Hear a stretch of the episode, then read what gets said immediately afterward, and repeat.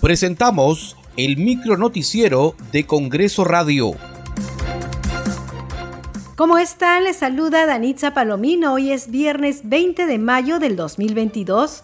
Estas son las principales noticias del Parlamento Nacional. La Comisión de Constitución que preside la legisladora Patricia Juárez realizó en Arequipa una audiencia pública descentralizada denominada Retorno a la Bicameralidad.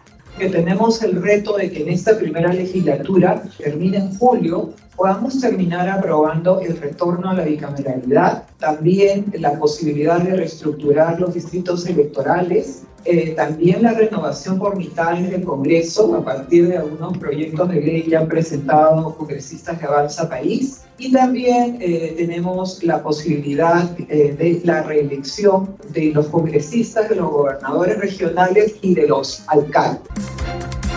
La presidenta del Congreso, Mari Carmen Alba, anunció que presentará el proyecto de ley para garantizar la reactivación de las micro y pequeñas empresas MIPE. El anuncio lo hizo durante el homenaje póstumo a los líderes empresariales de la MIPE con ocasión de la conmemoración del Día Nacional de la MIPE. Con esta iniciativa estamos proponiendo prorrogar hasta el 31 de diciembre del 2024 los alcances del decreto de urgencia 058-2011 y sus modificatorias. De esta manera, las diversas entidades del Estado podrán seguir realizando adquisiciones a las MIPE manufactureras de los sectores textil, confecciones, cuero, calzado, metal mecánica, mobiliario y otros sectores productivos, generando puestos de trabajo directos y formales.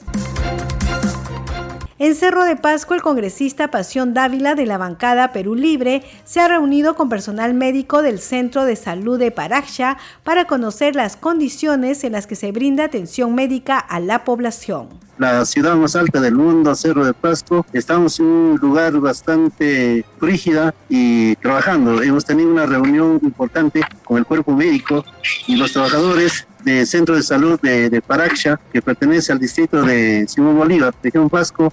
hay varios implementos que faltan para mitigar ¿no? estas enfermedades que pueden perjudicar a nuestra población.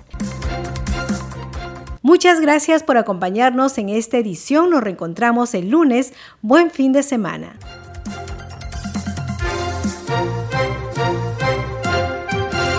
Hasta aquí el micro noticiero de Congreso Radio, una producción de la Oficina de Comunicaciones del Congreso de la República.